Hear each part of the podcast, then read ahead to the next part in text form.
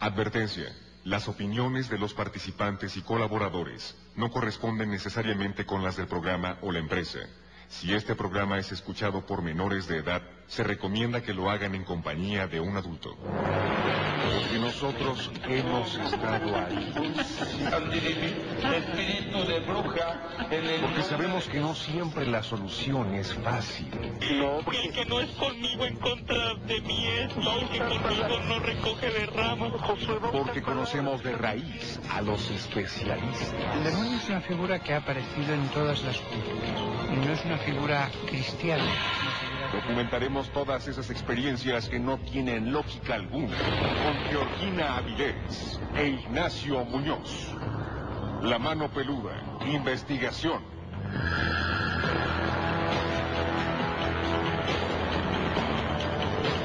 Llegó la hora de poner las evidencias sobre la mesa. Fantasmas, voces, apariciones, psicofonías, mitos y leyendas que rodean al mundo sobrenatural quedarán al descubierto aquí en La mano peluda. Investigación. Desde la Ciudad de México, para todo el mundo, esta emisión del insólito y de lo que no tiene explicación lógica, pero que a ti y a nosotros nos apasiona. Soy Georgina Vilés y qué gusto que estés esta noche con nosotros. Hola, ¿cómo están? Muy buenas noches. Bienvenidos sean a esta emisión en donde nos gusta platicar de lo increíble y también de lo sobrenatural. Porque de lo que es natural en todos lados se habla mucho. Yo soy Ignacio. Nacho Muñoz, agradecido con Dios y con todos ustedes porque juntos vamos a iniciar una emisión con esos temas escalofriantes. Si quieres contar relato, comunícate a la multilínea 55 51 66 3403. También tenemos el WhatsApp, el Miedofón, 55 21 93 59 26. También nos puedes seguir a través de la página www.radioformula.mx www.radioformula.mx Ahí nos puedes buscar dentro de la programación de Radio Fórmula. Exactamente, además queremos tus comentarios a través del tema del día de hoy. En algunos centros de trabajo como tiendas, oficinas, bodegas, se cuentan historias de fantasmas, que los empleados que ahí fallecieron pues se manifiestan en forma de sombras, otros relatos afirman haberlos visto como personas o incluso han hablado con ellos. Si tú tienes alguna de estas experiencias, te vamos a pedir que nos las compartas porque en los trabajos también espantan. Y también le damos la bienvenida a las plazas en la República Mexicana, Ciudad Juárez, Coatzacoalcos, Culiacán, Durango, Guerrero, también a La Paz, Mazatlán, Poza Rica, Tabasco, Tijuana, Tampico, Querétaro, Monterrey, Aguascalientes. Muchas gracias por estar aquí. ¿Y qué les parece? Que iniciamos con Aime, quien ya tiene una experiencia que nos quiere contar. Aime, ¿cómo estás? Hola, buenas noches. Buenas noches. Nos escuchas desde Nicolás Romero, ¿verdad? Así es. Perfecto, en el Estado de México. ¿Qué nos quieres platicar? Pues mira, tengo muchos relatos. ¿Sí me escuchan bien, verdad? Perfecto. Mira, tengo muchísimos, muchísimos relatos para contarles. Yo los escucho desde sus inicios. Muy ah, bien. ok, excelente. Desde que estaba Rubén García Castillo, después siguió este Juan Ramón Sáenz, Claro. Y después siguieron, bueno, ustedes ya estaban con Juan Ramón Sáenz, digo, con, sí, con, ¿Sí, con Juan Ramón. Correcto. Exacto, y luego también con Sí, Rubén. Y bueno, hemos estado Ajá. en toda la trayectoria de la mano peluda. Sí, sí, yo los he escuchado desde Bush, desde hace mucho tiempo. No sé por qué quieran empezar. Pues. Lo dejamos a tu criterio, amiga. Exacto. A ver, empezamos por la más terrible. Bueno, pues mira, yo me, desde que yo me acuerdo que a mí me han pasado muchas cosas extrañas. Nosotros antes aquí vivíamos en Loma de la Cruz. Así se llama donde radicamos aquí, bueno, aquí en el Estado de México. Entonces mi mamá, cuando yo estaba chiquita, me mandó a la tienda a traer un café. Entonces yo fui a la tienda. Entonces para eso, pues cuando llegamos aquí a Loma de la Cruz, pues no, este, no había mucha luz, casi no había mucha gente. Sí. Entonces yo fui Y haz de cuenta que cuando yo me doy vuelta, me sale un perro muy grande, un perro negro, grande. Y no sé si ustedes conozcan las famosas escobillas, que eran unos arbustos donde se cortan todavía y se hacen las escobas, Ah, ok, sí, claro. de, como de palitos. Sí, sí, sí. Ajá. Entonces se hace cuenta que yo me doy la vuelta y el perro no me deja pasar. Y me vuelvo a dar la vuelta para acá y tampoco. Entonces me regreso a la casa de ustedes Gracias. Y le digo a mi mamá que este, en el perro, ah, me dice, ¿y el café? Le digo, no, pues no hay café. Dice, ¿cómo que no hay? Le digo, no, es que hay un perro muy grande y no me deja pasar. Dice, a ver, vamos. Y ya vamos y el perro pues ya no estaba. Pero era un perro más grande. Yo te estoy hablando cuando tenía una edad como de cinco años más o menos. Eso fue lo que me pasó. Después de ahí ya nos venimos acá, puede decir que trabajo lo que es este,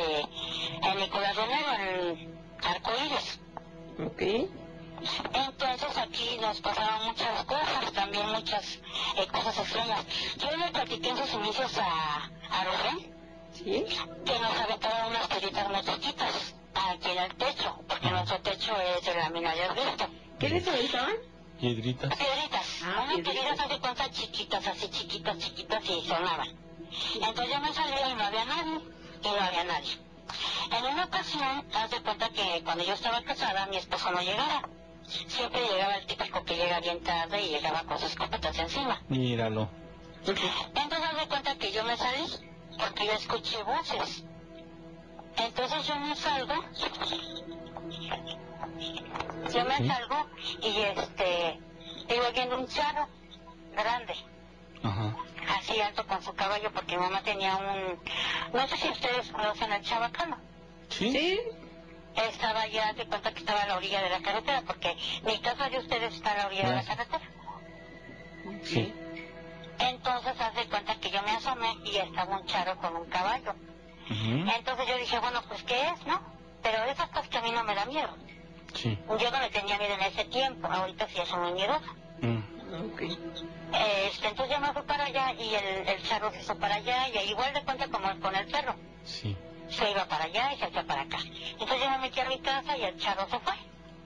Después ya llegó mi esposo y ya se metió y ya nos, nos hicimos como de palabras, ¿no? Porque había llegado muy tarde. Ah, ok. Después de eso ya pasó mucho tiempo, mucho tiempo, y aquí pasaban muchas cosas en la casa, ya tenía mis hijos, la radio se prendía, se cambiaba de estación, después la licuadora se prendía y no estaba conectada. Y en una ocasión yo me fui con una de mis tías y me llevé a mis hijos. Entonces cuando yo llegué a la casa de ustedes, todos los platos estaban boca abajo. Todos, todos, todos boca abajo, en el suelo y boca abajo. Sí. Qué raro. Entonces me dijo una vecina que era porque el diablo y la bruja se venían a cenar.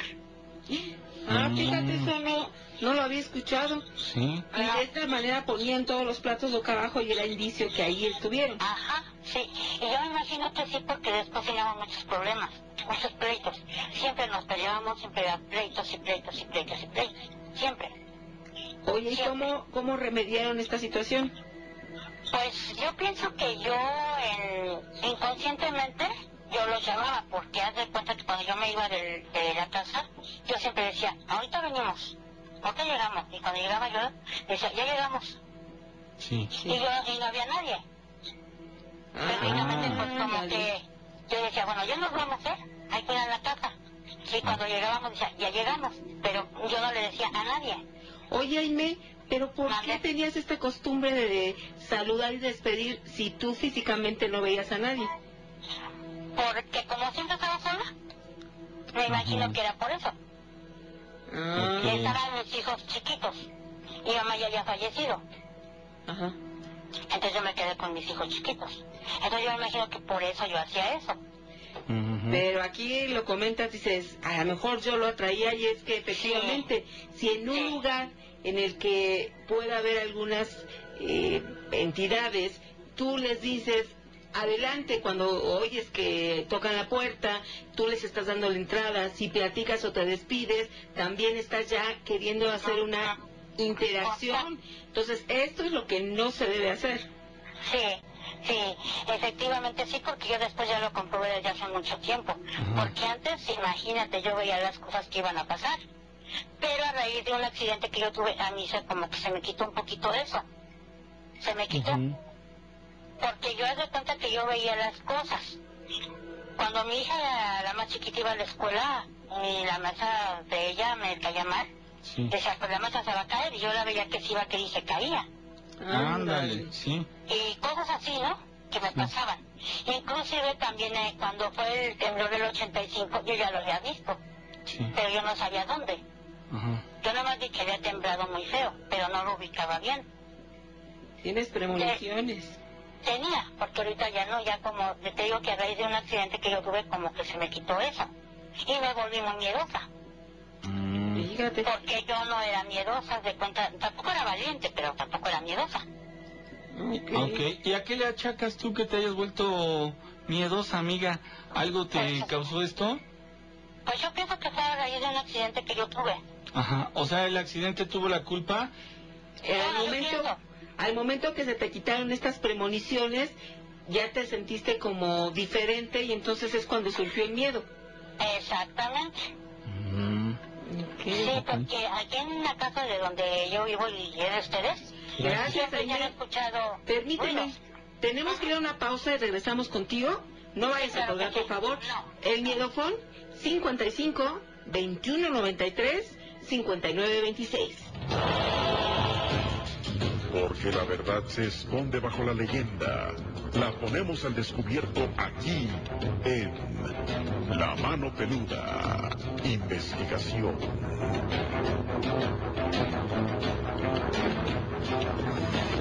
Estás escuchando La Mano Peluda, investigación.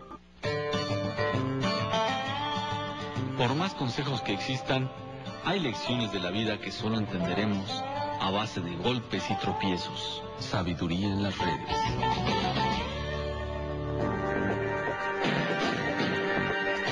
Porque distinguimos al mundo sobrenatural.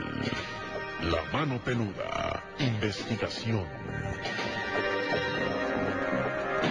Buenas noches.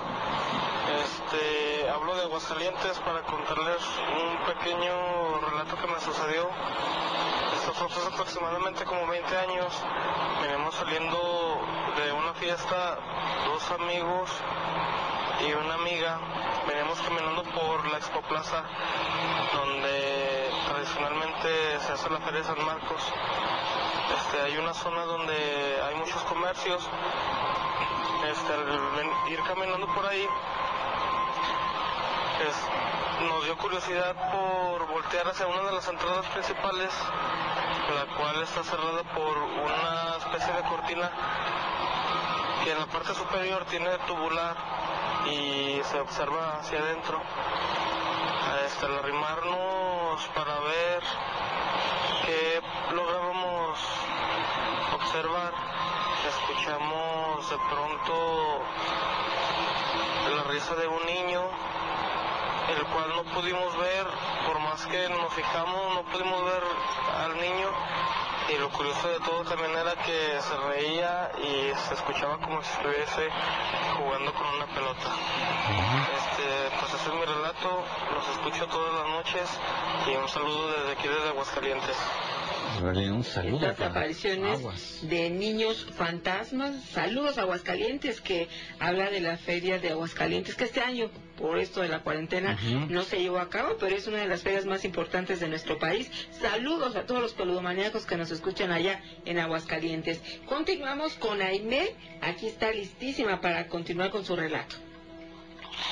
Bueno, Sí, Aime, entonces... Este, yo te digo que aquí siempre pasaban cosas muy raras, muy raras. Y igual inclusive yo pienso que una vez que pasó el diablo aquí por la casa, yo pienso que era él, porque mm, como te voy a repetir, siempre teníamos muchos problemas. Y ya se cuenta que aquí en la, fuera de la casa hay un pasillito.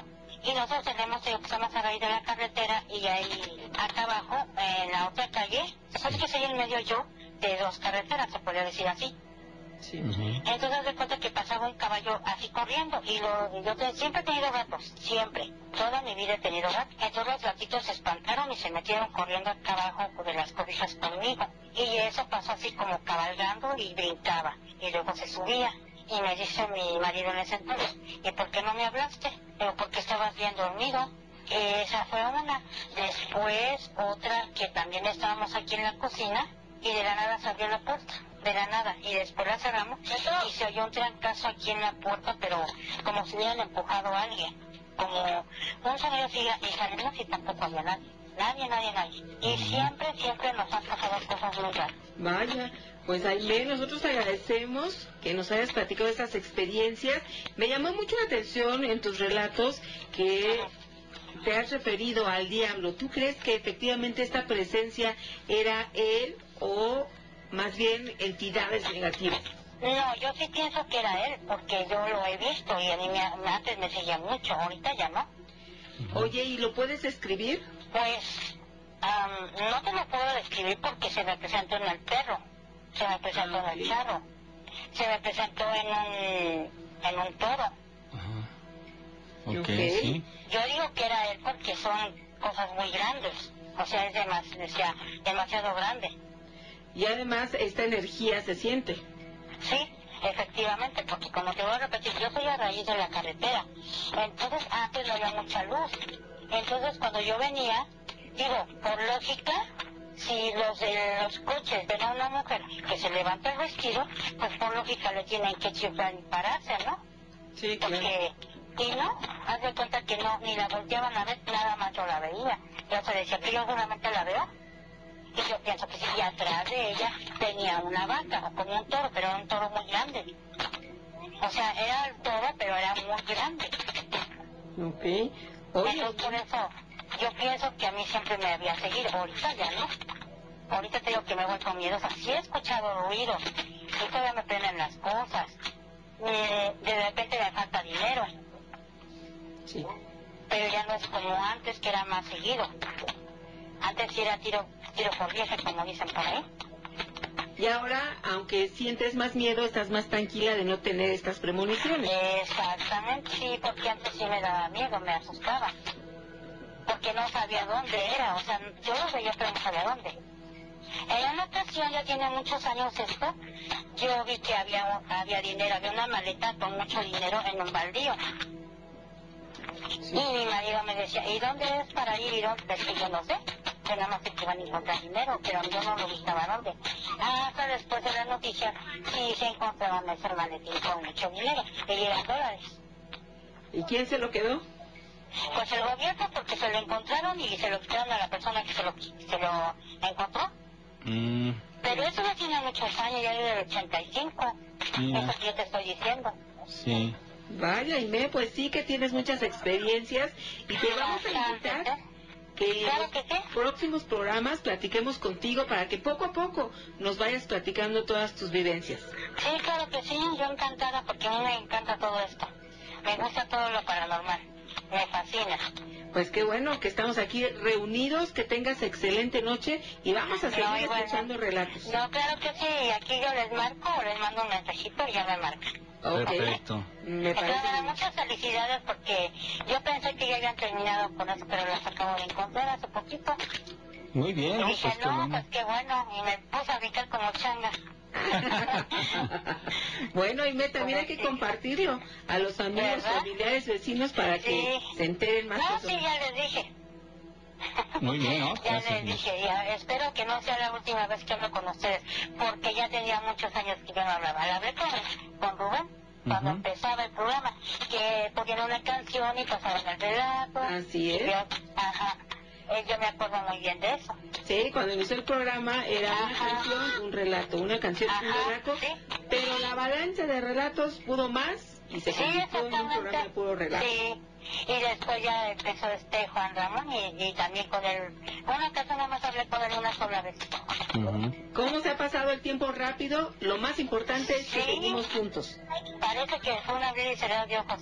Así Parece es. que fue ayer. Que tengas excelente noche, Aime. No, al contrario, muchas gracias y mucho gusto, ¿eh? Igualmente, Igualmente. amiga. Felicidades. Bye. Gracias. Bye, hasta luego. Hasta luego, pues ahí están esos recuerdos, ¿no? Personas peludomaníacos que conocen la trayectoria de este programa y que nos han seguido fielmente como un concepto, este concepto de radioterror que ha sido muchas veces copiado, muchas veces imitado y siempre han tratado de, de sacar raja de este concepto. Sin embargo, los auténticos peludomaníacos, aquí estamos.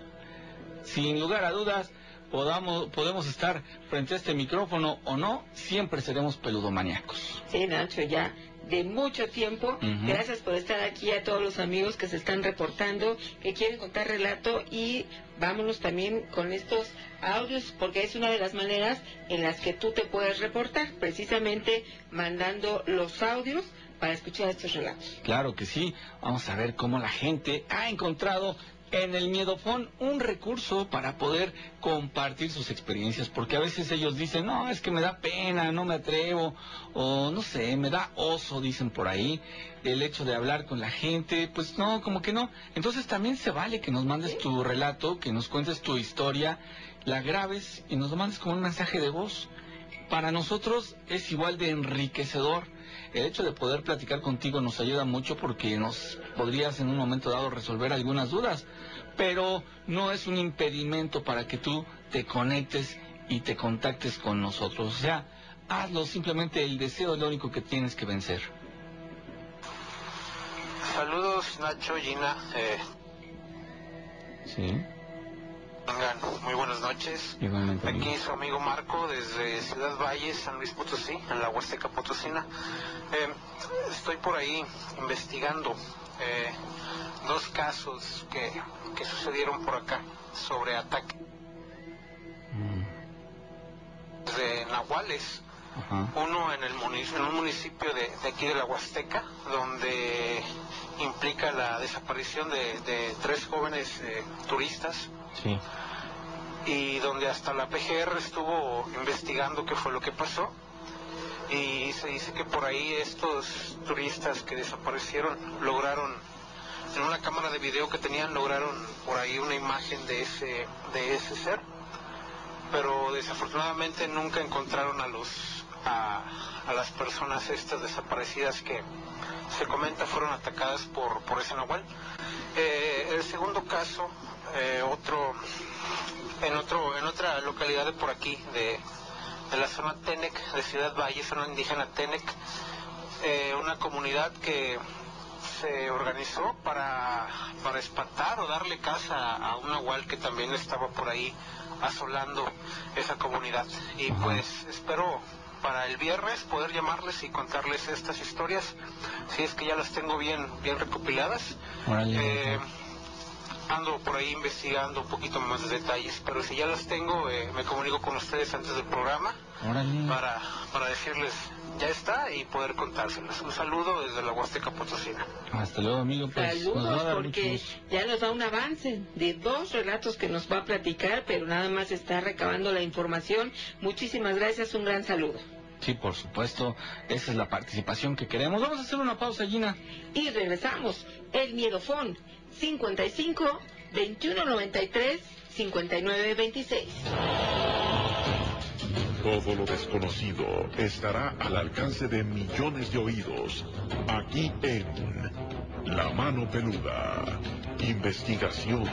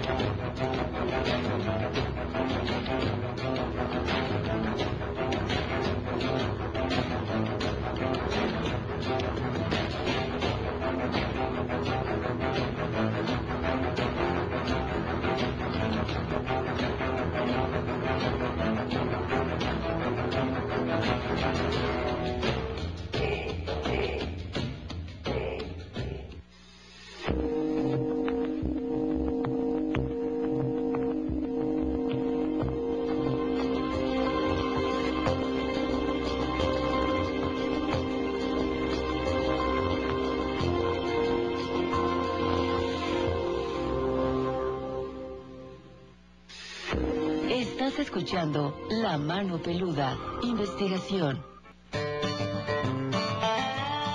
No importa cuántos favores hagas, al final te juzgarán por el favor que no hiciste. Sabiduría en las redes.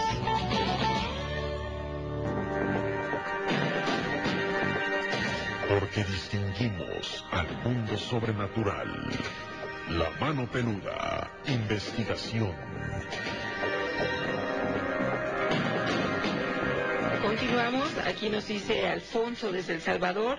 A mí me pasó en unos trabajos que el dueño del negocio se ahorcó y después Oh. teníamos apariciones en este lugar de acuerdo al tema que hoy propusimos que si en el trabajo en el que tú estás o has estado se aparecen hay sombras incluso que platican con un compañero que después se enteran que esa persona ya falleció y que continúa en este sitio como una psicohuella Claro, fíjate nada más como muchas veces las energías se quedan ahí.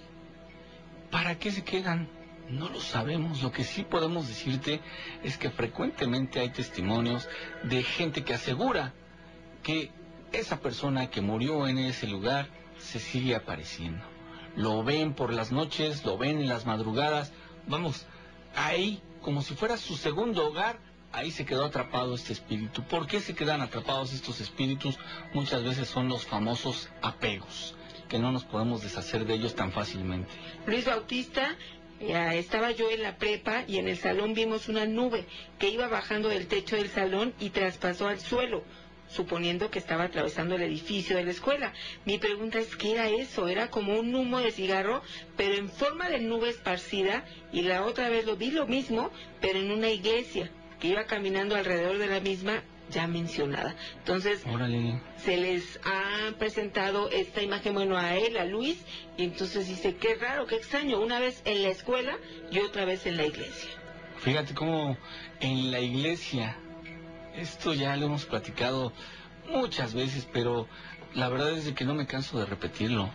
Esos lugares que para nosotros a veces son sagrados, también son susceptibles de tener este tipo de manifestaciones. Hay muchos testigos que así lo pueden asegurar, Gina, en casi todos los lugares en donde se junta la gente y pueden descargar su espíritu, todo lo que traen atorado, los problemas, las eh, situaciones complicadas que ocurren en la vida de todos, por supuesto, no se puede negar. Ahí, justamente ahí, también se llegan a dar manifestaciones ya que la energía que se desprende es muchísima. Hola, buenas noches. Mira, este, yo vengo a testimoniar algo que le, que le pasó a mi mamá, obvio, hace varios años. Mira, este, mis papás tuvieron una fuerte discusión y querían divorciarse, querían separarse. Entonces llegó a la conclusión que se insultaron, este, eran las 2 de la mañana, iban a ser las 3. Se agredieron físicamente y como mentalmente y psicológicamente. O sea, este, Estuvo feo. Sí, al llegar como que te a las 3, pasada las 3, Sí. este, yo empecé a escuchar ruidos, normal. Pero pues, como yo sabía que estaban discutiendo, yo me dormí. A la mañana siguiente, este, mi mamá amaneció muy pálida, demasiado, como no tienes una idea, con un aspecto fatal. Ajá. Ella no nos contó ese mismo día lo que había pasado. Hasta el tercer día que pudo hablar ella este, bien, ella nos contó que cuando estaba discutiendo con mi papá, y bueno, discutieron, ella se volteó por su lado y él por su lado, y la ventana este, daba hacia la, hacia la calle, y la cama estaba pegada, dando mm, la, la vista hacia la calle. Entonces ella le escuchaba, eso para eso ya ella decía que eran como cuatro y pasadas. Entonces este, ella decía que le hablaba uno de mis primos, que le decía Claudis, Claudis. Y ella se le hacía raro porque nunca nos visitan nuestros primos. Es muy raro que nos visiten nuestros primos. Entonces como que a la cuarta vez ella se asomó y en la calle había un perro grande en dos patas y tenía un dos botes en cada mano, agarradas. Cuando ella voltea a verlo, el perro voltea de una manera escalofriante, como no tienes una idea, y deja caer un largo pelo y la voltea a ver con una cara de demoníaca. Ella empezó a decir, ella no supo ni cómo llegó la cama, no supo nada, nada de verdad. Este, eh, todo no lo supera y siempre dice que lo va a recordar hasta su último día de vida. Muchas gracias y buenas noches. Una imagen Imagínate. terrorífica. Sí. Al estarte escuchando, eh, me lo fui imaginando y el hecho de ver a este ser en dos patas y voltear a verla, esta imagen, y bueno, sí, ha de haber sido algo espantoso y jamás, y le creo que jamás lo va a olvidar. Gracias por compartirlo. Sí, claro, pero aquí fíjate lo que comenta nuestra amiga, porque eso se le quedó muy grabado, ¿no? Fue una fuerte discusión entre papá y mamá. Los jefes de la familia, las cabezas de esa familia, y una discusión fuerte a grado de que ya se iban a divorciar. ¿Qué tanto puede afectar una pelea de ese tipo a los demás integrantes de la familia? ¿Qué tanto? ¿Tú crees que eso sea suficiente como para que se empiecen a dar manifestaciones? Pero en esta pelea, Nacho, y como dice ella, fue muy fuerte. Sí. Imagínate todo el entorno y la energía negativa que había en este sitio. Si no me queda lugar a dudas de que ahí en el lugar... ¿Sí? A ver, vamos a... Bueno, Hola, buenas noches. ¿Cómo te llamas? soy Héctor Martínez. Eh, Héctor, ¿desde dónde nos escuchas? Te estoy hablando de, de Costa Rica, Veracruz. Saludos a todos los peludomaníacos de allá. ¿Qué nos quieres compartir, Héctor?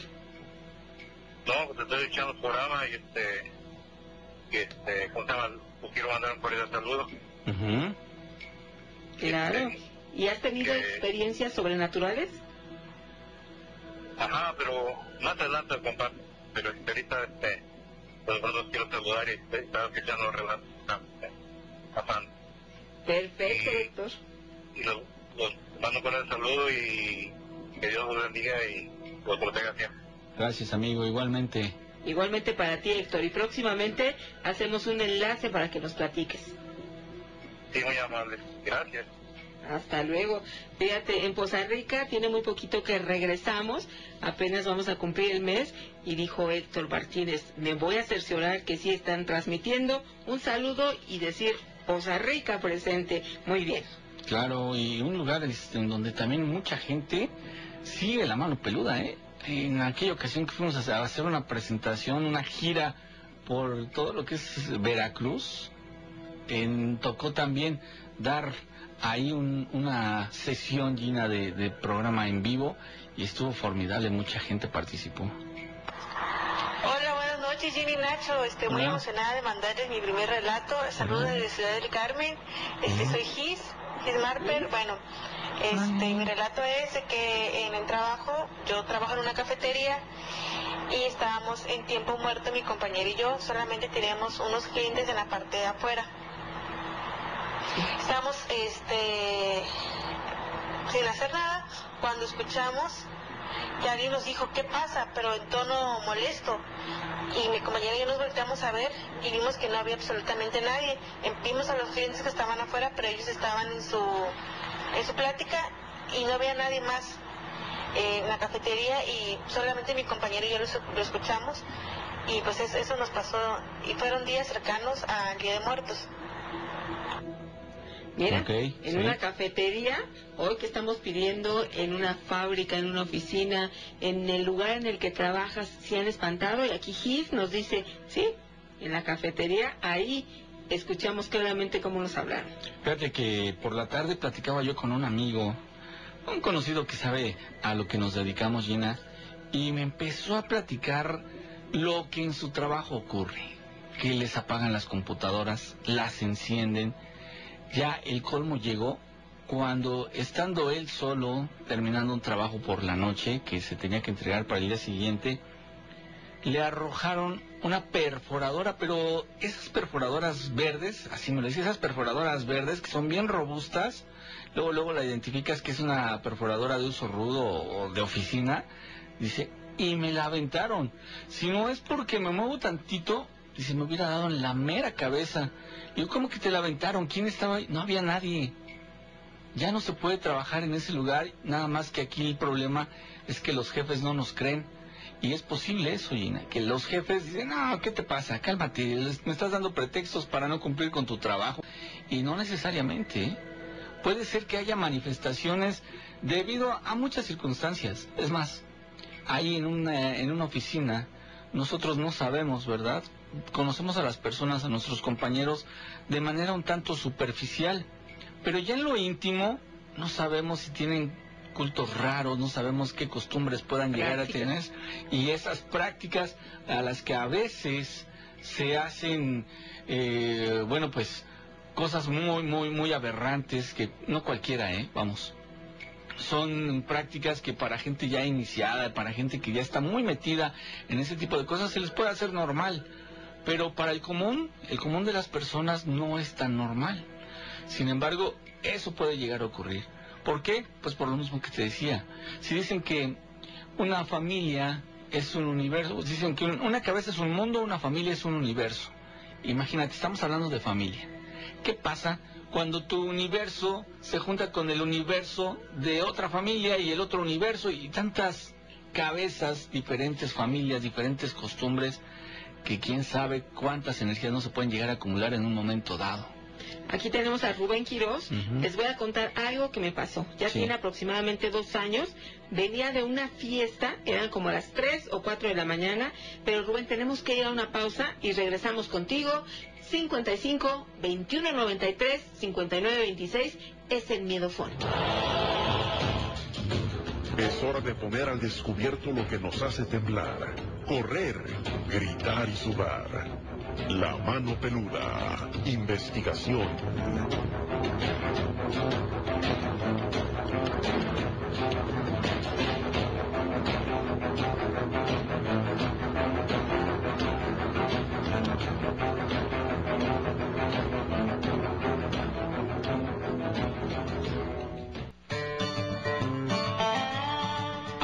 Corre, hace charco. Sabiduría en las redes.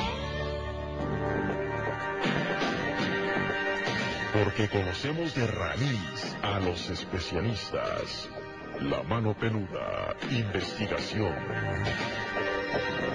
Fíjate que antes de irnos a corte, quedamos con el relato que nos estaba escribiendo Sí. Rubén Quirós. Dice, ya tiene aproximadamente dos años, yo venía de una fiesta, eran como tres o cuatro de la mañana, de repente se apareció un perro blanco. Yo esperaba mi transporte, pasó el tiempo, llegué a mi destino y bajándome del transporte, ¿qué creen? Volví a encontrar a ese mismo perro blanco. Me siguió hasta su, hasta su pobre casa y lo raro es que yo iba, iba detrás de mí con la mirada puesta en mis pies. Nunca supe qué fue. Ustedes sabrán qué sucedió esa noche. ¿Habrá sido la muerte o un ángel? A mi parecer, Nacho, no creo que haya sido un ángel y tampoco la muerte. Sí pudo haber sido alguna entidad, quizá un nahual, o otra cosa, pero en específico lo que tú preguntas del ángel o la muerte, a mi punto de vista no creo. Bueno, pues muchas gracias por compartir esta experiencia. Son experiencias que no se olvidan fácilmente. Eso, eso no me queda la menor duda. Cuando llegas a tener algo que se le llama choque consciente, es decir, una experiencia que te cayó el 20, pero así fuerte. Es algo semejante, lo hemos platicado a lo que viven nuestros amigos que pertenecen a esa agrupación de alcohólicos anónimos, que en algún momento de su vida llegan a estar en lo que le llaman ellos pisar fondo, hacen conciencia y eso se le llama choque consciente, consciente. O sea, ellos meditan y reflexionan acerca de lo que están viviendo y ahí es donde caen en cuenta de que no, pues así no voy a llegar a ningún lado. Hola, buenas noches, ¿cómo te llamas? Hola, Miguel. Miguel, Miguel, aquí de la, de, ay, la alcaldía este. Ok, Miguel, ¿y qué nos quieres platicar esta noche? Es algo sobre- con respecto a, a mi trabajo. Sí.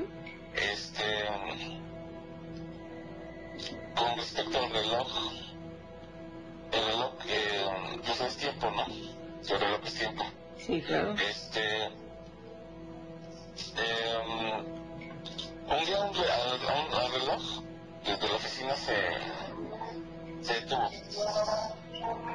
Se detuvo el reloj y este, yo le cambié la, la, la, la, este, la, la, la pila, ¿no? Para que hubiera continuidad con el, con el tiempo. Tengo ese, tengo ese, ¿cómo se llama?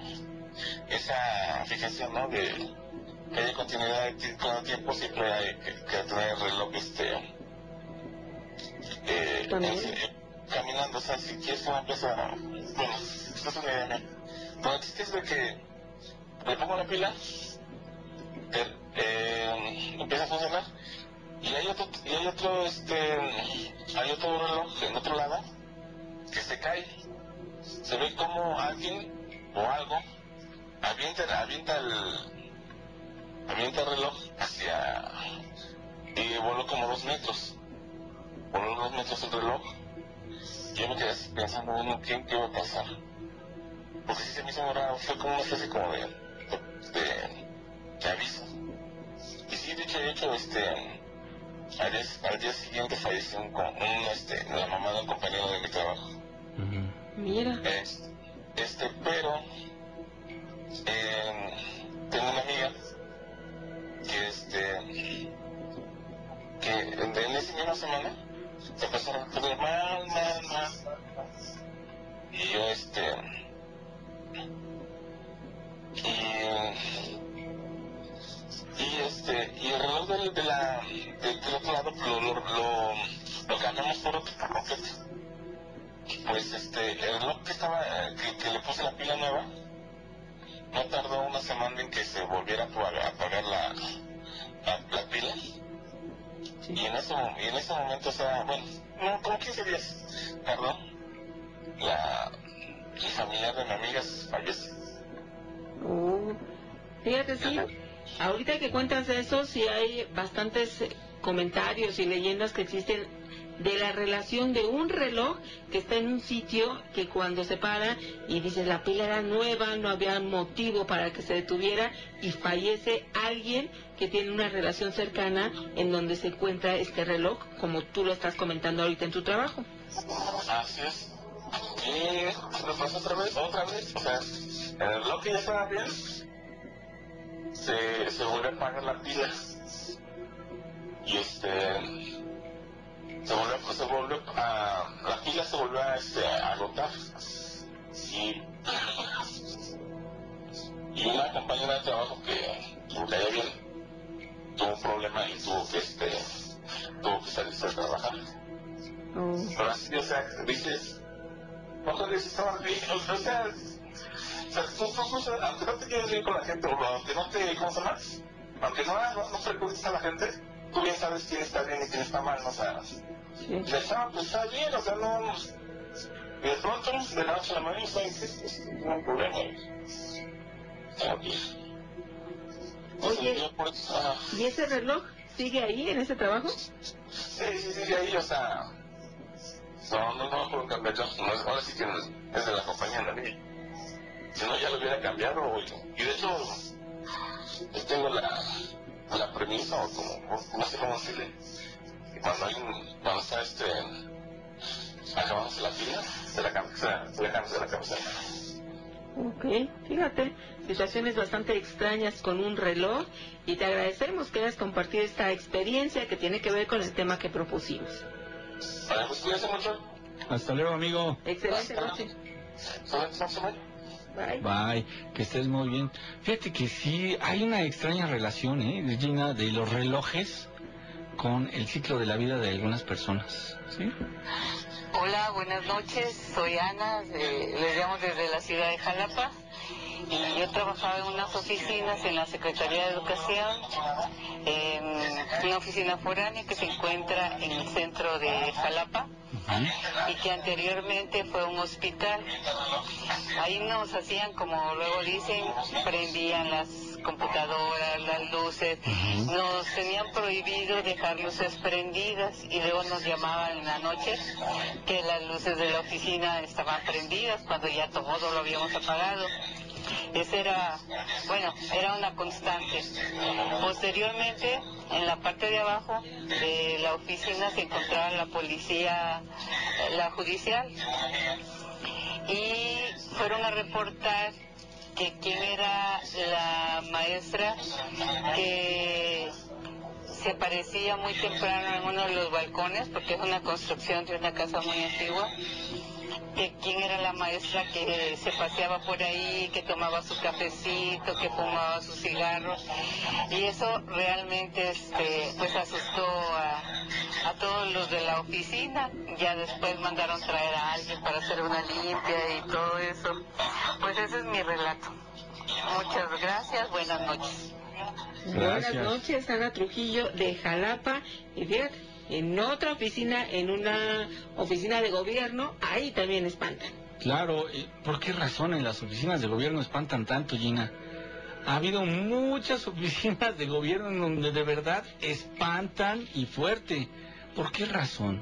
Fíjate que se menciona, ¿eh? yo creo que es en, en, general, pero alguien dice que en las oficinas de gobierno hay mucha gente inconforme porque están obligados a trabajar o trabajan de una forma como que ya muy rutinaria en donde los jefes a veces llegan a ser un tanto tiranos. Y esto provoca que la gente esté ahí como que de malas, siempre de malas. ¿Será cierto o no? Pues no lo sabemos. Aquí esperamos que nuestros amigos nos digan qué opinan ellos. Vámonos a una pausa y regresamos. El Miedofón te lo vamos a dar y nos vamos a despedir de las plazas de la República Mexicana que ahorita cortan la transmisión. Los esperamos mañana y en el resto de la República continuamos. Repórtate 55 21 93 59 26. Lo oculto se pone al descubierto aquí en La Mano Peluda, investigación. Thank you.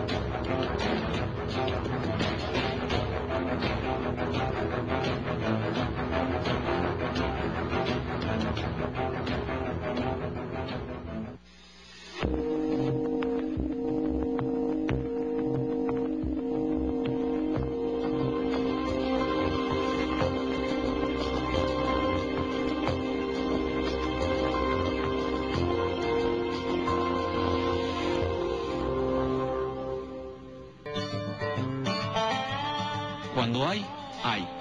Cuando no hay, pues no hay. Sabi en las redes. No hay. Sabi en las redes.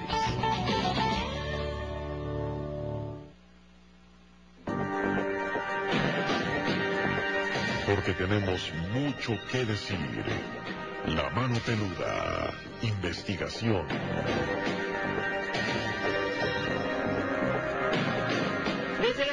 México para todo el mundo estos relatos que son espeluznantes y ahora nos vamos a Querétaro, donde ya se encuentra José listísimo para contar el suyo. ¿Cómo estás, José?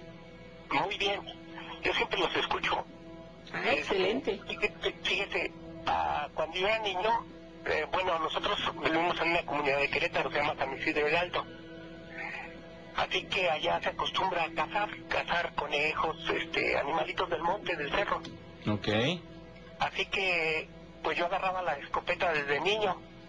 Me fui a un, laguito, en un poco más internado al, al cerro, un poco a 20 minutos de la comunidad de San Isidro del Alto, y hice mi casita, voy a hacerse una casita para camuflajearse, para, para tantear las palomas, para acecharlas. Entonces, pues yo me metí en la casita y de mi casita me metí y como a los 20 minutos, media hora, llegó una parvada de palomas. Entonces, cuando llegaron las palomas, mm, pues yo saqué mi escopeta por un orificio de la casita y este, pero cuando las, las alcancé a percibir, las palomitas se hicieron rueditas, se hicieron como un círculo. Entonces, pues yo se me engarrotó el dedo para, para jalarle y me impresionó. Yo quisiera que ustedes me dijeran qué pasó. Entonces cuando, cuando este vi eso que estaban dando vueltas, hicieron un círculo y como que hacían círculos entre sí caminando, este pues ya no pude dispararle.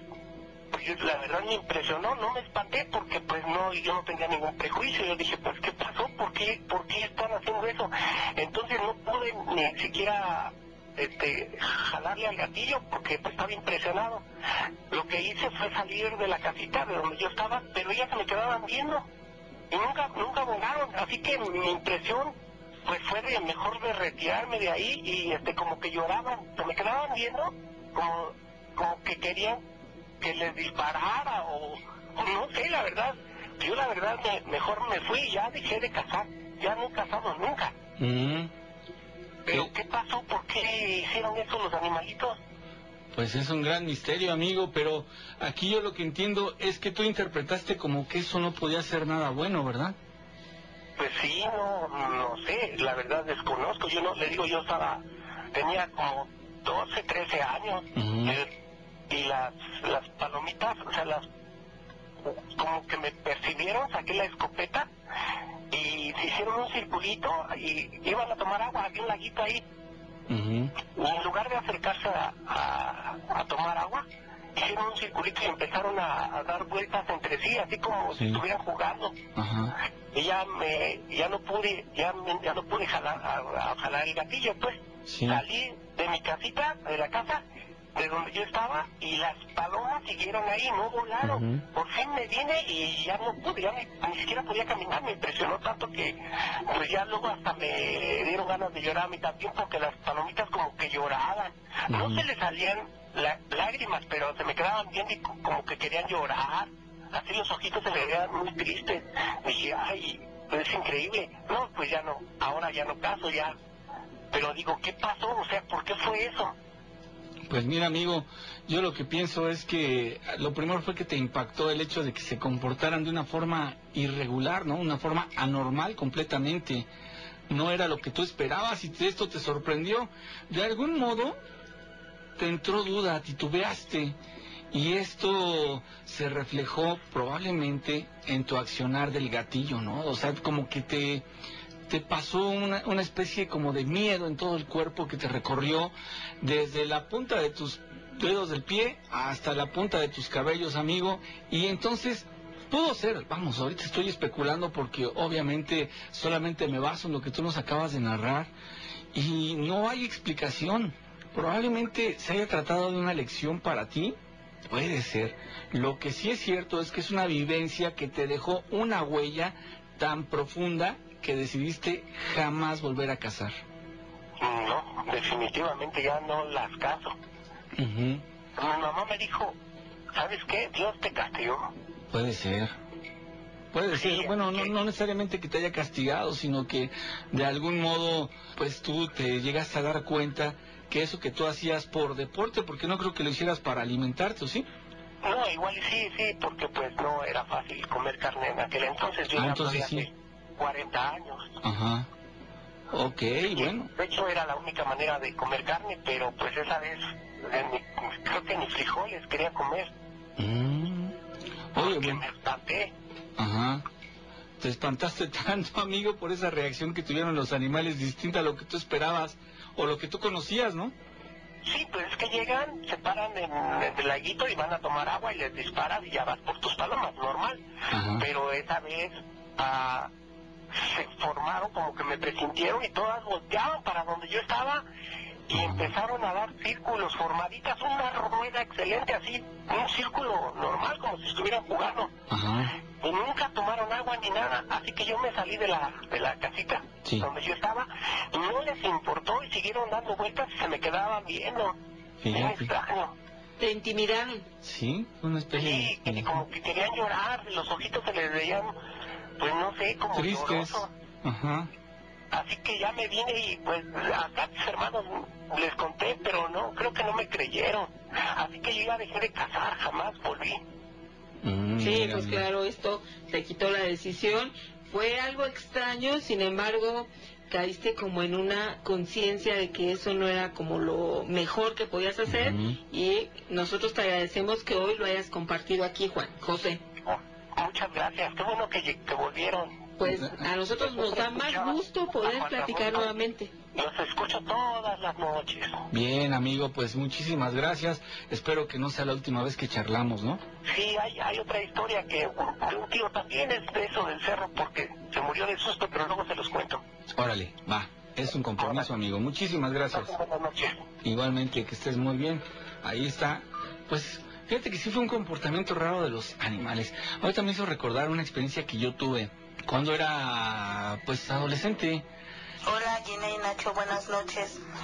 Esta no es mi primera vez que hablo con ustedes, las otras veces he hablado en vivo y he enviado audios. El último que les envié fue que trabajo en un hotel y me habían asustado en un cuarto. Este, soy camarista. Y bueno, ahora les hablo para lo siguiente. He estado volviendo a soñar últimamente o sintiendo lo que dicen que se te sube el muerto. Yo anteriormente ya les había contado a ustedes lo de una experiencia con un incubus. Pensé que ya había terminado eso porque cambié de casa. Pero pues otra vez he empezado a sentir así como que ciertas cosas en ciertos días y a cierta hora, casi siempre como a las 3, 3 y media de la mañana. Pero ayer este, en especial les quiero contar este, porque estaba yo soñando que estaba en un hotel, no en el que yo trabajo, y estaba con una de mis compañeras y según subíamos como a un roof garden y me daba mucho miedo. Este, porque pues nos han contado que ahí han espantado a, a muchos camaristas. Este, entonces yo le decía a mi compañera que, me- que ahora sí que fuéramos juntas para que recogiéramos una, unas, unas cosas que nos habían pedido. Y ella me dejó y yo vi que se fue. En ese entonces, este, yo empecé a sentir como que me agarraban otra vez y yo en automático ya sé que, que va a pasar lo que dicen que se te sube el muerto. Yo trato de relajarme, ya hasta mis hijos saben que cuando yo sueño así feo, pues yo lo más que quiero es como emitir algún sonido para que ellos me despierten, ya quedamos en eso de hecho. Pero ayer, este, cuando yo estaba dormida, sentí que me empezaron, a- o sea, que me agarraron como de un costado y me lastimaba una de las costillas y esta persona me empezó a apretar muy fuerte la boca, así como cuando a uno le aprietan así como entre los labios y, los dientes de la parte inferior. Entonces yo sentí mucho miedo y me empezó a decir de groserías. Esta persona era una mujer. De hecho no puedo decir aquí la grosería, pero este, yo sentía mucha presión en mi boca. Mi hija dice que se espantó y de hecho me despertó. Al momento que ella me despierta, hasta me dice, ¿por qué hablas así raro? Y yo así todavía como si de verdad alguien me hubiera estado apretando la boca, le contesté, es que solo que me apretaron, o sea, así muy raro. Eh, en ese momento estaba conmigo, se duerme con nosotros este, un chihuahua, y de hecho cuando él se, se levantó por lo mismo de que pues yo me levanté ofuscada, este, él se movió y se paró casi en mis pies y pobrecito hasta le metió una patada. Y de hecho ahorita cuando yo llegué del trabajar me dijeron que estaba como raro y que lo querían mover y le dolía. Entonces pues imagínense él también se llevó la peor parte de pues de que sentía que me tocaban los pies pues lo pateé entonces entre miedo y chusco pasó esta ocasión y pues es lo que le digo a mi hija, ya te voy a tomar como fechas o horarios o cada cuando me vuelve a pasar esto otra vez porque ya no me había pasado. Buen punto, sí. Este, bueno, esta es una de las historias que, que les quería contar que me pasó el día de ayer. Y lo más chistoso que amanecí también con uno de los labios como abierto. No sé si yo misma en el sueño me lastimé o pero estaba yo lastimada de mi boca. Bueno, Gi- Gina y Nacho, comunidad, les mando un saludo y les seguiré contando mis patoaventuras del hotel. No, muy bien. Muchísimas gracias porque te tomas tu tiempo, amiga, y nos regalas estas historias. Fíjate nada más. Vamos a hacer una pausa, Gina. Sí, regresamos el Miedofón 55 2193 5926. Conocemos la leyenda y la hacemos realidad. La mano peluda, investigación.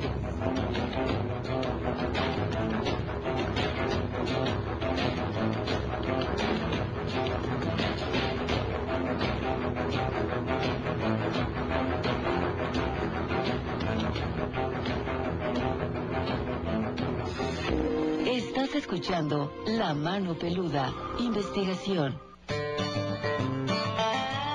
El que anda de buenas no puede andar de malas. Sabiduría en las redes.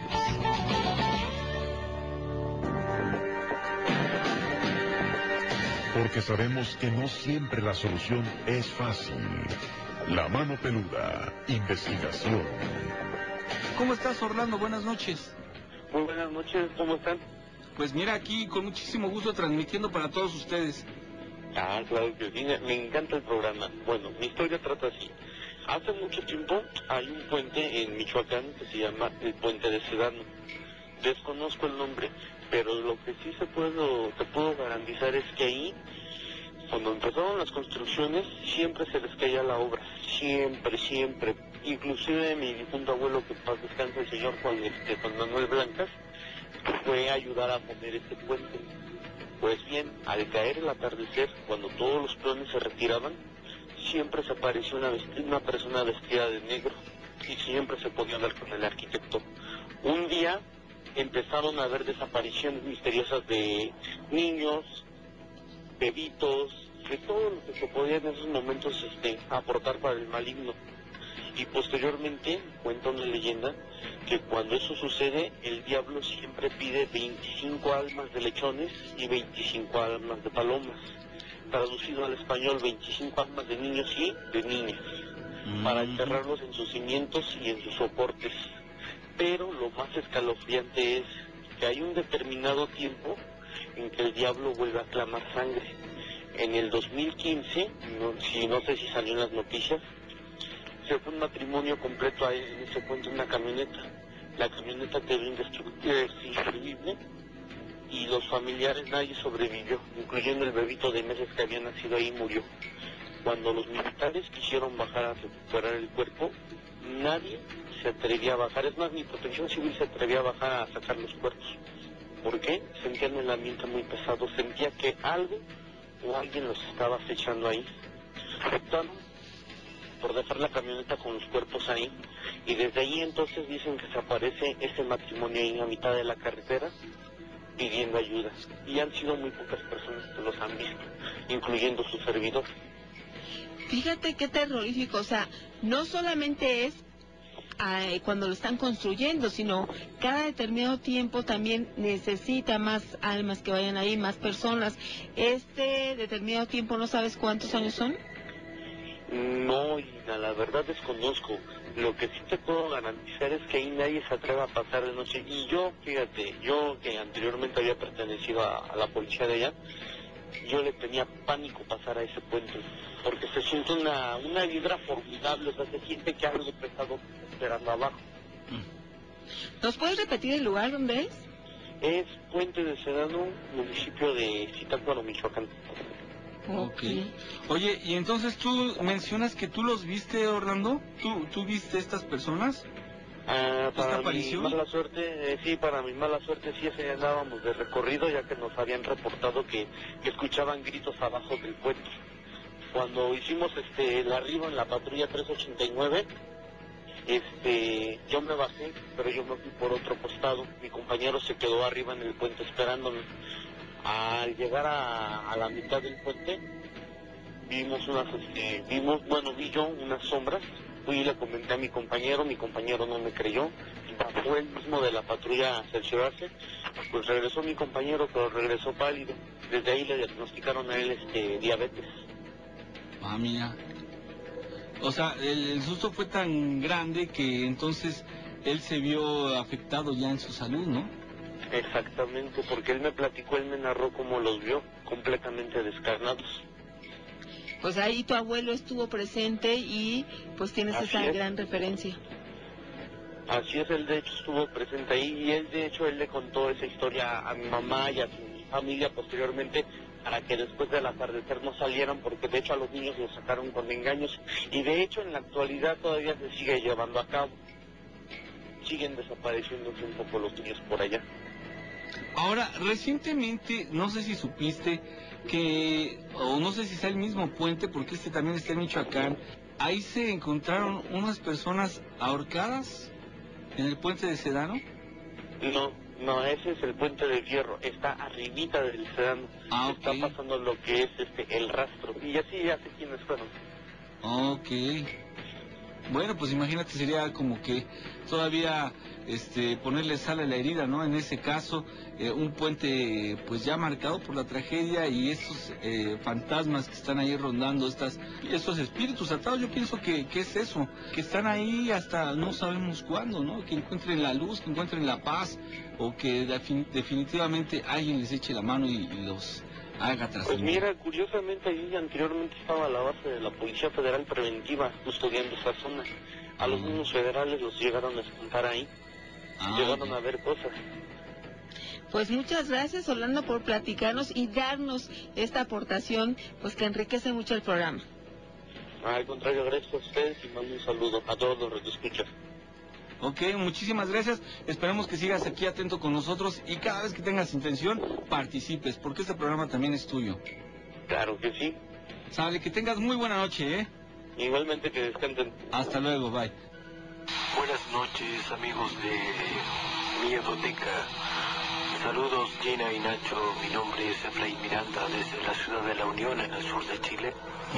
Y tengo una historia que tiene relación con mi trabajo. Cuando trabajé un tiempo en la ciudad de Temuco, acá igual en el sur de Chile, trabajaba de guardia de seguridad en un frigorífico donde faenaban animales. Ahí ocurrió un accidente un par de semanas antes que yo entrara a trabajar a ese lugar.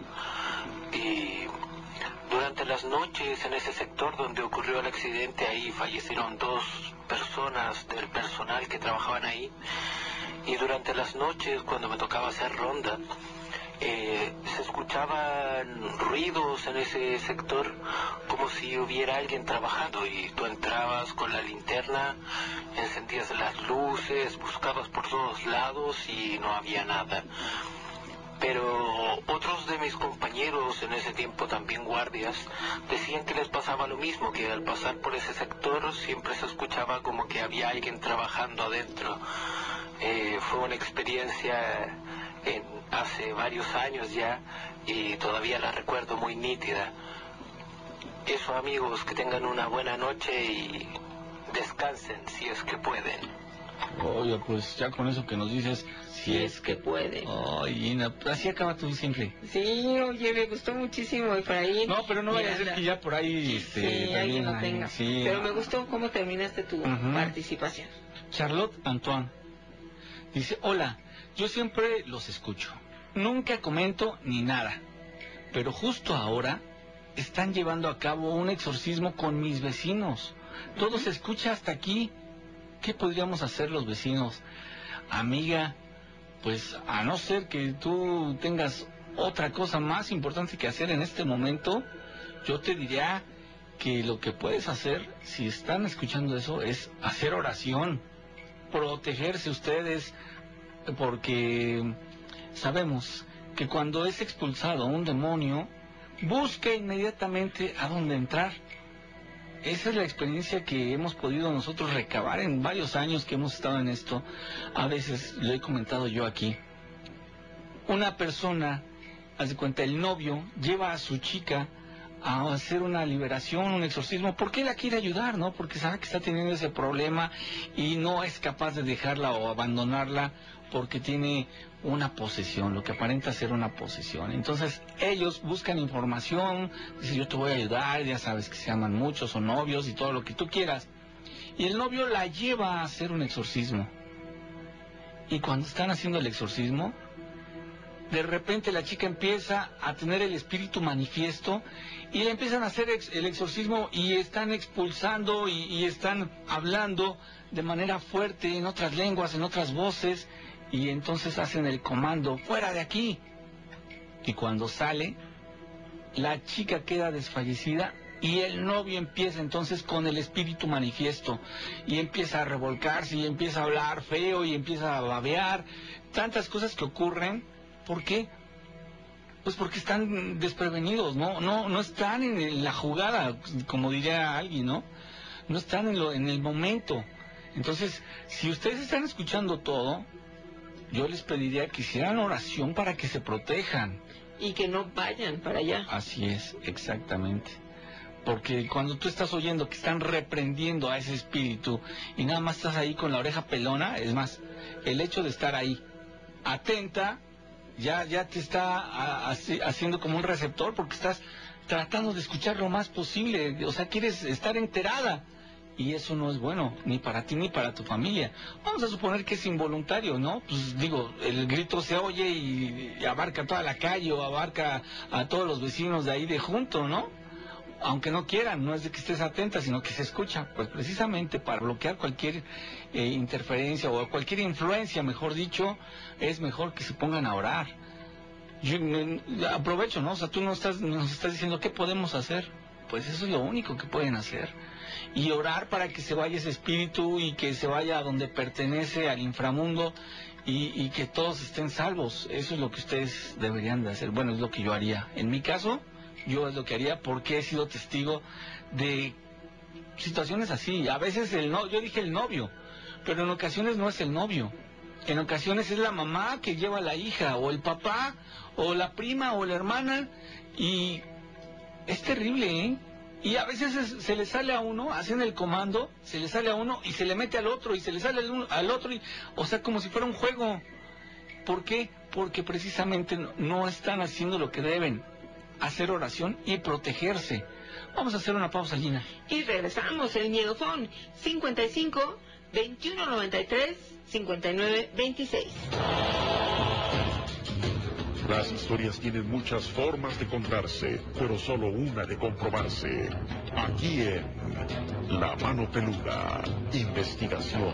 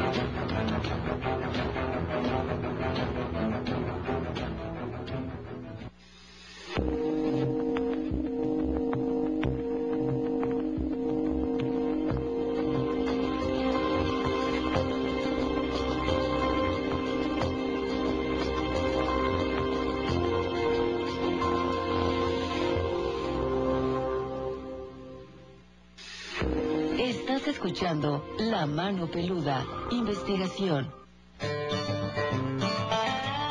El que esté libre de pecados, que me avise, para pasarle a algunos sabiduría en las redes.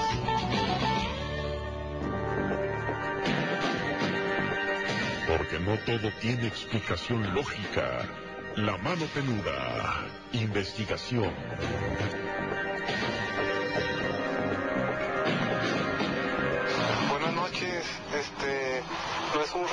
Solamente quería saber cuál era la opinión de ustedes, ¿verdad? Este, la verdad, pues yo soy muy fan de, La Mano Peluda y respeto bastante a Juan Ramón, pero este, hubo un caso hace mucho tiempo donde el youtuber Dross habló sobre el relato de Josué Velázquez y todo lo, lo que dijo, ¿verdad? Y pues el youtuber Dross sacó que los demonios que supuestamente Josué había invocado no existían. Este, solamente quería saber su opinión. Saludos, soy de Monterrey. Pues otra vez lo mismo, amigo. La verdad es de que sí, toda la gente dice muchas cosas, así sea Dross o sea cualquier otro, el JL o cualquier otro de los de los youtubers que son muy conocidos, a veces el hecho de, de tener muchos seguidores les hace sentir como que tienen la razón en todo lo que dicen. Y pues no necesariamente es así. Yo estoy seguro que lo que ocurrió con Josué, sí hay una influencia por ahí maligna. No me refiero a lo que ocurrió que anduvieron diciendo de Juan y todo eso, sino que en el caso específico de Josué Velázquez, sí hay una influencia maligna. Tan solo ya el hecho de pensarlo es maquiavélico, es, es este, es fuerte.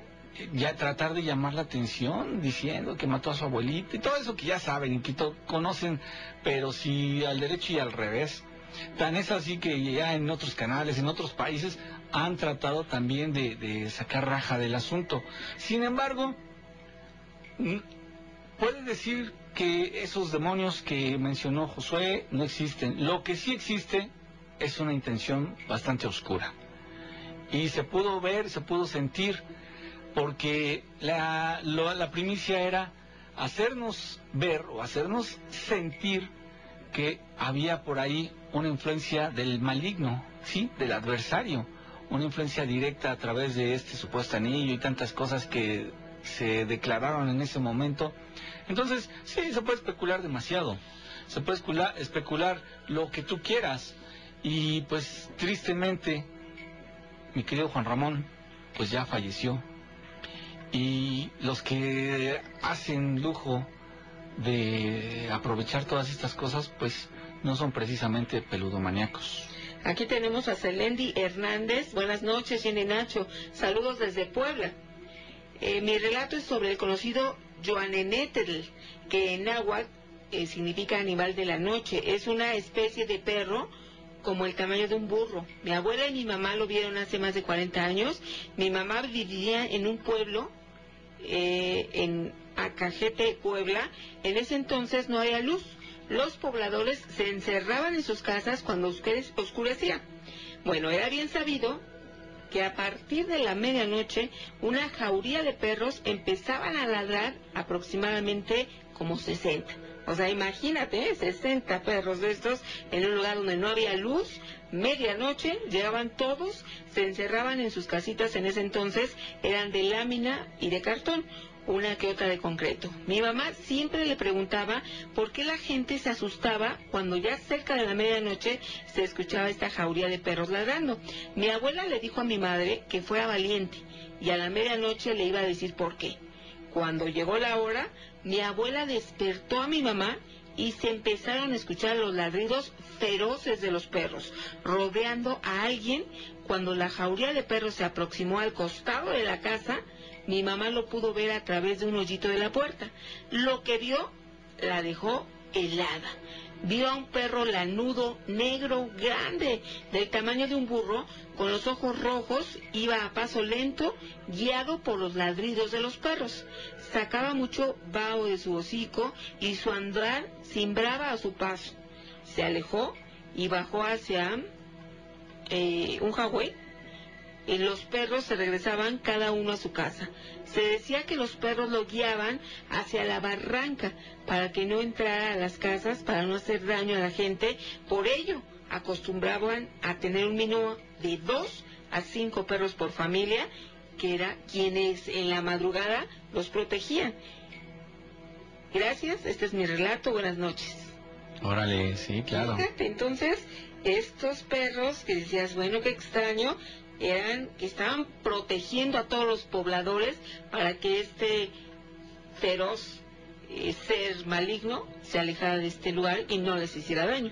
Sí, ha- hay hi- historias que a veces vienen de, del, pues ahora sí, de- del conocimiento popular, ¿no? De esas tradiciones que a veces se tienen en las regiones y esto que tú cuentas es parte de ello, ¿no? Buenas noches, este, soy una persona que, que les dejé un relato por aquí, por el mismo WhatsApp, de un gato aplastado. Este, pues creo que dejó como algunas dudas ahí. Este, bueno, pues me preguntan a mí, el gato estaba muerto. O sea, y bueno, pues así quedó como les platiqué en aquella ocasión. En esta ocasión les voy a platicar algo que, que para mí es difícil porque son cosas que, que no me las platicó mi abuelita, ni mi mamá, sino que me han pasado a mí.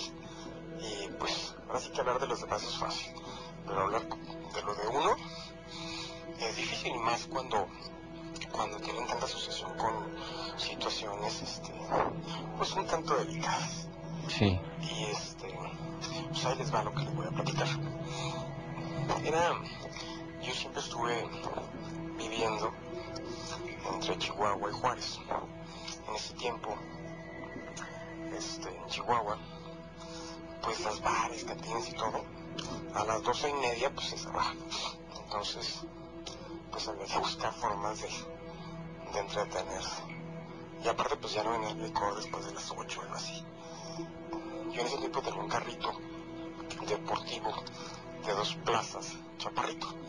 Y tenía una amiga, mi amiga tenía, bueno, sus papás tenían un restaurante en la zona centro de, de Chihuahua Capital. Y a ella le tocaba trabajar el turno de la noche del, del restaurante y cerraba a las 12. Entonces ella era pues poco agraciada físicamente. No tenía novio. Entonces, aparte como que, bueno, más bien no veía bien.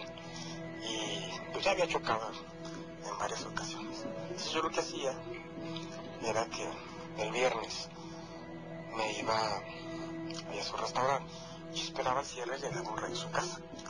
Pero como era viernes, pues me la me, nos íbamos a, a, dar vueltas por una zona que era una zona roja ahí en el centro de Chihuahua que está a un lado de la catedral que le decíamos la cuarta ahí pues era tipo prostitución masculina.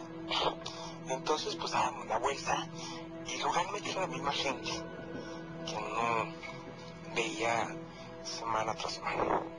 Entonces en esa ocasión vimos un tipo eh, muy alto, como de un 85, un 90, vestido de vaquero, todo de negro, sombrero negro, camisa negra, pantalón negro y botas negras. Atrás de mí, eran callecitas así muy estrechas, solo sentido, entonces vimos que venía un, conocido que teníamos ahí en, en la ciudad. Este muchacho este, que era dueño de tiendas de ropa de mujer. Pero era como que ese se la pasaba toda la vida. Y entonces, este, pues nosotros me dijo, ay, mira ese viejo, vamos a hacerle pedo. Y ahí vamos. Nos paramos, el tipo era sumamente alto y este se puso en cuclillas del lado de ella. Pero regularmente siempre jugábamos y cotorreábamos y, así. Hasta nos burlamos, si, si ustedes gustan. Pero en esta ocasión fue distinto, porque, bueno, yo cuando se, se acercó, mmm, bueno, si me pregunta cómo era de la cara, no me acuerdo. Entonces, me dio miedo, y yo miedoso nunca he sido. Entonces, mi amiga se quedó muda. Nos, nos, preguntó qué aquí andábamos haciendo. Y yo me quedé así como que, como hubo una especie de silencio incómodo. Y le dije yo, no, pues ya vamos a la casa. Pero, o sea, ya como que yo quería escapar de ahí, como que me urgía. Mi amiga se quedó muda, no, no dijo nada. Entonces nos dijo, cuídense pues, ya váyanse. Pero bien, pero pues, nos quedó como esa, esa sensación de, de, de no sé qué. Digo, tan así fue que mm, antes de dar yo la vuelta, porque dije yo, no, pues voy a, a, disimular, ¿no? Como que aquí no ha pasado nada y, y bueno, entonces para dar otra vuelta. Entonces yo vi por el retrovisor, mi amiga se quedó así como que viendo por la, por el espejo de la, pues de la sombra que, bajas del carro y vimos que el conocido que tenía de, la, de las tiendas de ropa le habló, pero por alguna razón no se subió. Entonces dimos la vuelta, toda la vuelta. Entonces ya él, él estaba ya enfrente de nosotros. Nosotros íbamos atrás de, de la camioneta del, del tipo de, de las tiendas. y le volvió a hablar al tipo este. Y ahora sí vimos que se subió.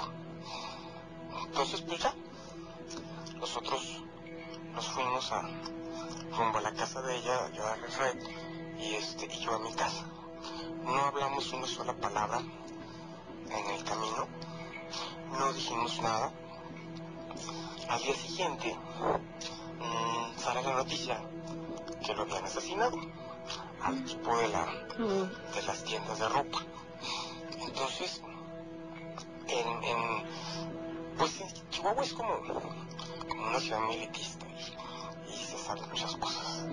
Entonces él vivía en una colonia que se llama Felipe y ahí son casas muy viejas, grandes, con puertas así esas de madera pesadísimas y todo. Entonces, él tenía un perro, un fresh puro blanco, y entonces vieron un perro blanco, todo lleno de sangre.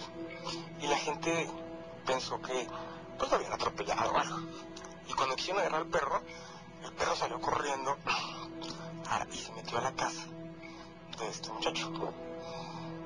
Y ahí se dieron cuenta pues que era una escena de crimen. Entonces, pues resulta que para no hacerlo tan cansada, este, pues era el tipo, era, era el clásico que, que pues, se metía ahí con gente y cerraba la puerta y escondía la llave. Entonces, el- a la- este muchacho le dieron aproximadamente como 180 cuchilladas y él trataba como de escapar, porque toda la escalera estaba llena de sangre y todos los cuchillazos no eran letales, sino ya cuando trató de, de, de gritar por el baño, es como que se subió la taza del baño y trató de gritar por la, por la ventana del baño, ahí le asestaron el, el cuchillazo que lo mató. Entonces, pues como estaba cerrada la puerta, aquí lo, lo, lo extraño y, y lo que puede caer sobrenatural es que arrancaron la puerta. O sea, no con herramientas, o sea, porque este pues, no, yo, no tenía yo creo que ni, ni siquiera un desarmador. Y arrancaron la puerta con todo y marco y la aventaron a un lado. Y, nunca supieron nada de eso. Yo vi, tuve acceso a, papeles de, pues, de la autopsia y eso porque tenía yo conocido que era Ministerio Público Federal ahí en, Chihuahua. Y antes de eso, pues había trabajado en la, en la Judicial del Estado y le pedí de favor, le preguntó que para qué, y pues yo estaba estudiando Derecho. Entonces pues ah, bueno, dijo, nada más no vayas a publicar nada, ni nada, no, no, no te preocupes.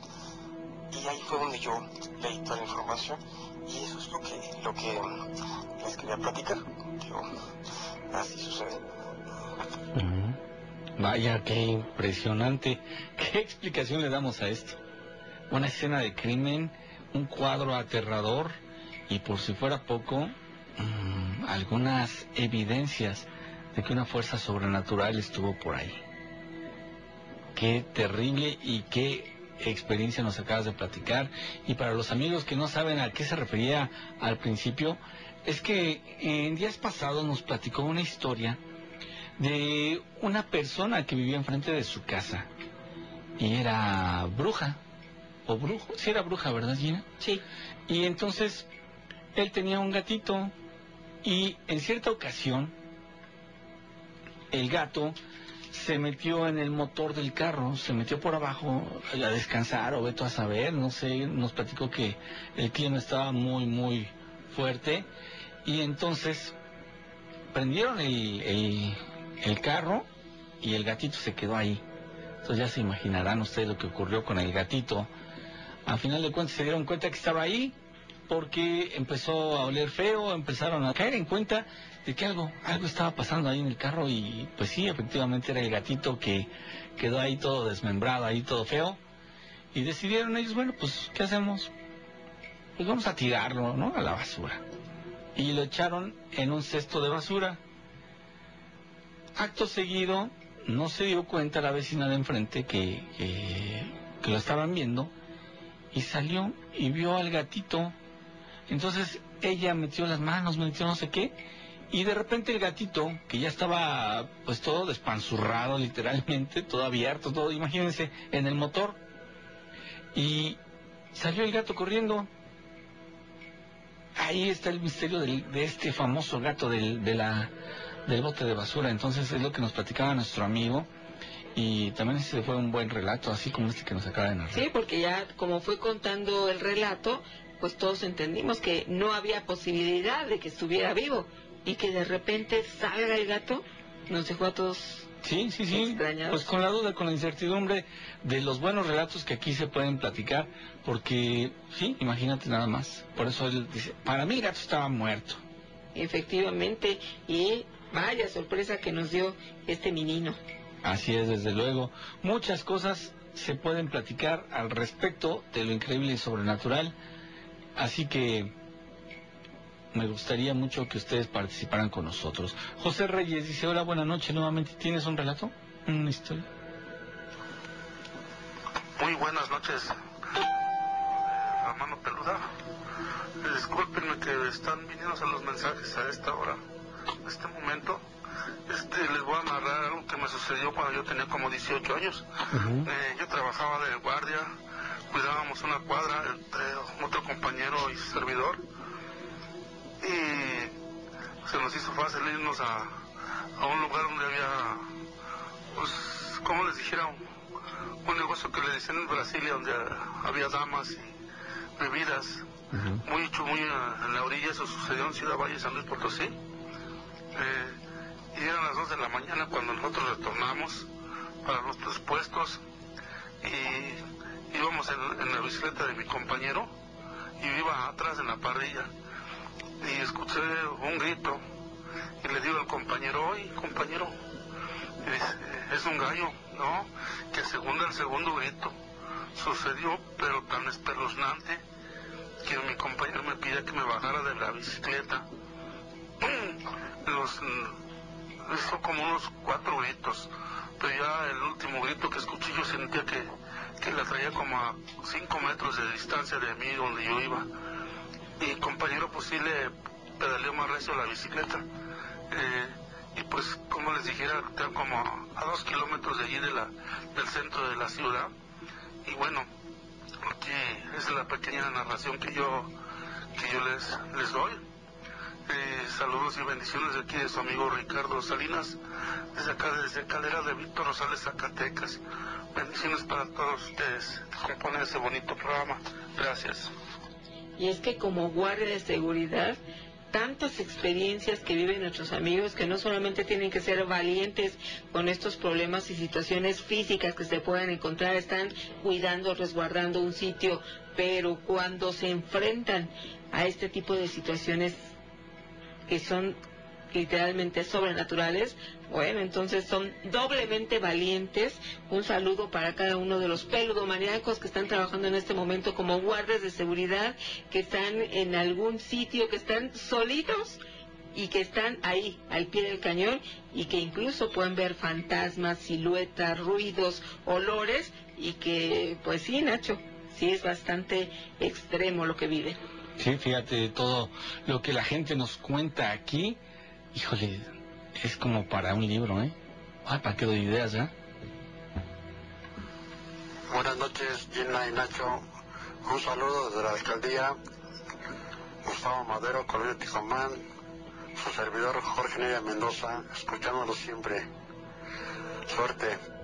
Jorge Neri, sí, mira, no te tenemos aquí anotado con palomita, ya te pusimos presente. Gracias a todos los amigos que están aquí. Muchos relatos, comentarios que se quedan pendientes, Nacho, pero esto siempre nos da la pauta para invitarlos a continuar con nosotros cada noche en lo que tiene que ver con estos temas de lo insólito, de lo sobrenatural, de aquello que no tiene explicación lógica. Mañana nuevamente nos vamos a reencontrar en esta cita peludomaniaca.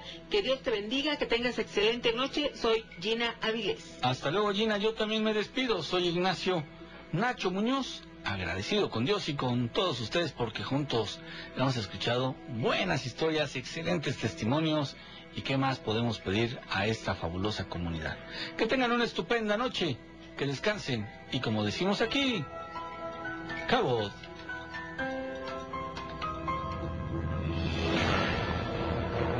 El programa se termina, pero la investigación continúa aquí en La Mano Peluda. Investigación.